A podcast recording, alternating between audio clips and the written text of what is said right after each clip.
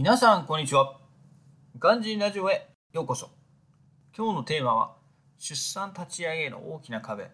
9月以降県外外出禁止の指示を受けました。という話についてお話ししていきたいと思います。今日の話題は、まあ、昨日に引き続いてまたあの出産に関する件なんですけれども切迫早産の診断を受けた時にね、えー、立ち会いについて、まあ、病院の方から説明をいただきましたので、えー、まあ、コロナ禍におけるね、まあ、出産に関する情報の共有ではないですけどこんな感じだよっていうのをご紹介できればなと思います。その前回の診察ではね、えー、ちょっと切迫早産気味だよっつってあのネガティブなニュースがあったんですけれども第一子の誕生まで残り2ヶ月になって、まあ、妻のお腹もね一層大きくなってきて、まあ、胎動もしっかり分かるようになってきました、まあ、そんな状況下でね前回の定期検診で、まあ、医師からね、え出産立ち会いについて、え2点指示がありました。でその2点っていうのは9月以降1回でも県外外出したものはダメ。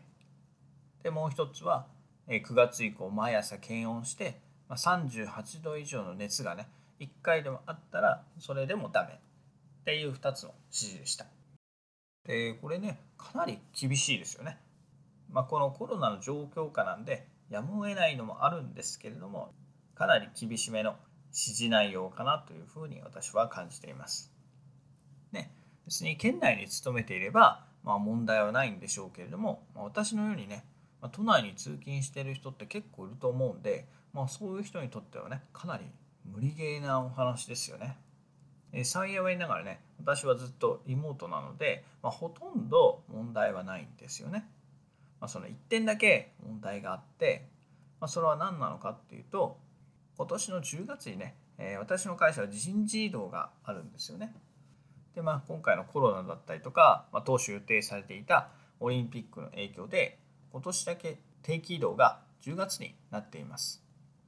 えー、しかもね今の職場が丸4年になって、えー、私の会社の中では長い方に属することから、まあ、私の予想ではね今年は移動になるかなっていうふうに考えています。えもちろんね今の私のエジプトの仕事がまだ道半ばなので、まあ、私の希望としては現状維持なんですけど、まあ、大企業なんでね、まあ、そんなわがままは通るはずもなくきっと移動するのかなっていうふうに考えています。でそこでね問題になってくるのがデスクの片付けをして引き継ぎをねしなければならないところですよね。まあで、引き継ぎに関してはね、まあ、最悪リモートでもなんとかなるかなって考えているんですけれども、問題はね、そのデスクとか会社で使っている PC の中のデータの整理ですよね。もちろんここまでね、コロナが伸びるなんて考えてなかったので、荷物ももちろん置きっぱなしだし、データだってそのまま入りっぱなしなんで、まあ、それらをね、きれいに整理してこなければなりません。そのためにね、えー、今月中に一度東京に出社しようかなと考えています。なので、いろいろスケジュールなんかを確認した結果、8月26日にね、え東京に行こうかなと思ってます。久しぶりにね、新幹線乗って東京に行きますよ。まあなんかね、ニュースとか周りの話の人を聞いてると、まあもうコロナなんかどこ吹く風で、もう通勤時刻が始まっているようなので、もうただでさえ考えただけでね、とブルーになっちゃいますよね。もちろんコロナも嫌ですけどあの人混みをね割って電車に乗ったり張ってかなくちゃいけないっていうのが本当にしんどいですよね。ということで、え都内の現状なんかも含めてね8月26日に出社したらまたラジオで情報共有したいと思います。